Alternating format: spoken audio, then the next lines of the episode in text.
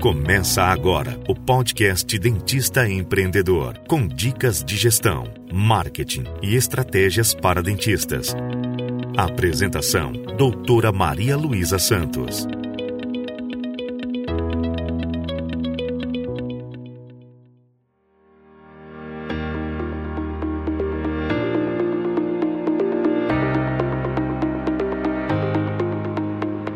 Olá, eu sou Maria Luísa, criadora do blog Odonto Coach e do programa Meu Primeiro Consultório. E hoje eu quero conversar com você sobre a importância de você ter contratos de prestação de serviço. Parece uma coisa boba quando a gente está dentro da odontologia, a gente ficar se preocupando com isso. Bom, nós temos um negócio como qualquer outro prestador de serviço. E, e se você não tiver os contratos para você estar tá ali com as regras claras com o seu cliente, depois se tiver algum problema vai ficar muito difícil de você resolver. Então, se você tem um paciente ortodôntico, tenha um contrato de ortodontia, onde vai falar das manutenções, das quebras de aparelho, se ele falta, se é cobrado ou não. Então, se está tudo por escrito, o paciente leu, entendeu e assinou, quando você tiver um problema com esse paciente, você tem como sentar com ele, com esse contrato e conversar. Porque muitas vezes ele vai falar: Ah, doutora, mas eu não lembrava disso. Eu não lembro se ela ter falado isso. Não, isso vocês não me contaram, não é desse jeito. E aí você tá com um contrato que ele levou uma cópia assinada por você e você ficou com uma assinada por ele. E você tem como conversar: Não, olha, eu realmente eu conversei com você, tá aqui ó, o seu contrato, você assinou. E aí você tem um argumento. Senão é a palavra dele contra a sua, não tem nada escrito para provar.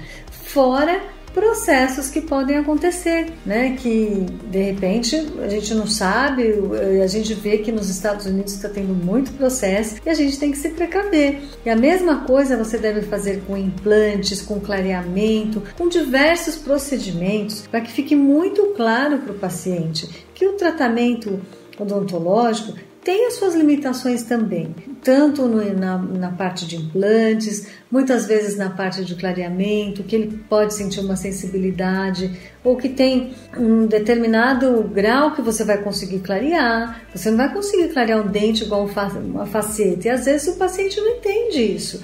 E aí ele quer que clareie mais e mais, e a gente tem um limite para que ele não sinta sensibilidade.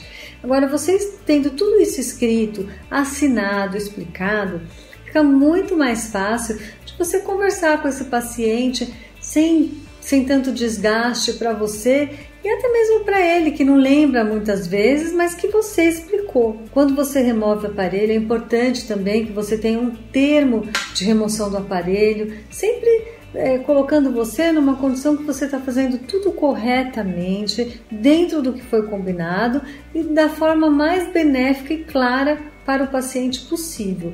Nós devemos sempre usar de muita ética na nossa profissão.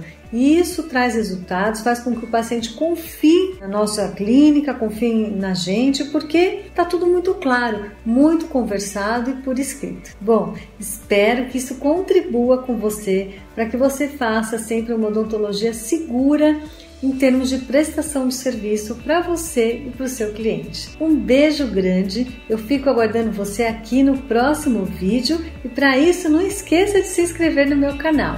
Fico esperando você. Beijo, até lá!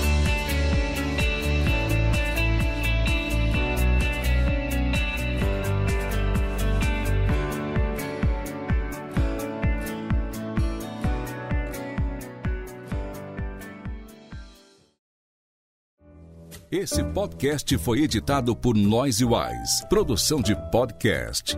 Acesse facebook.com barra ou siga-nos no Instagram, arroba NoiseWiseBR.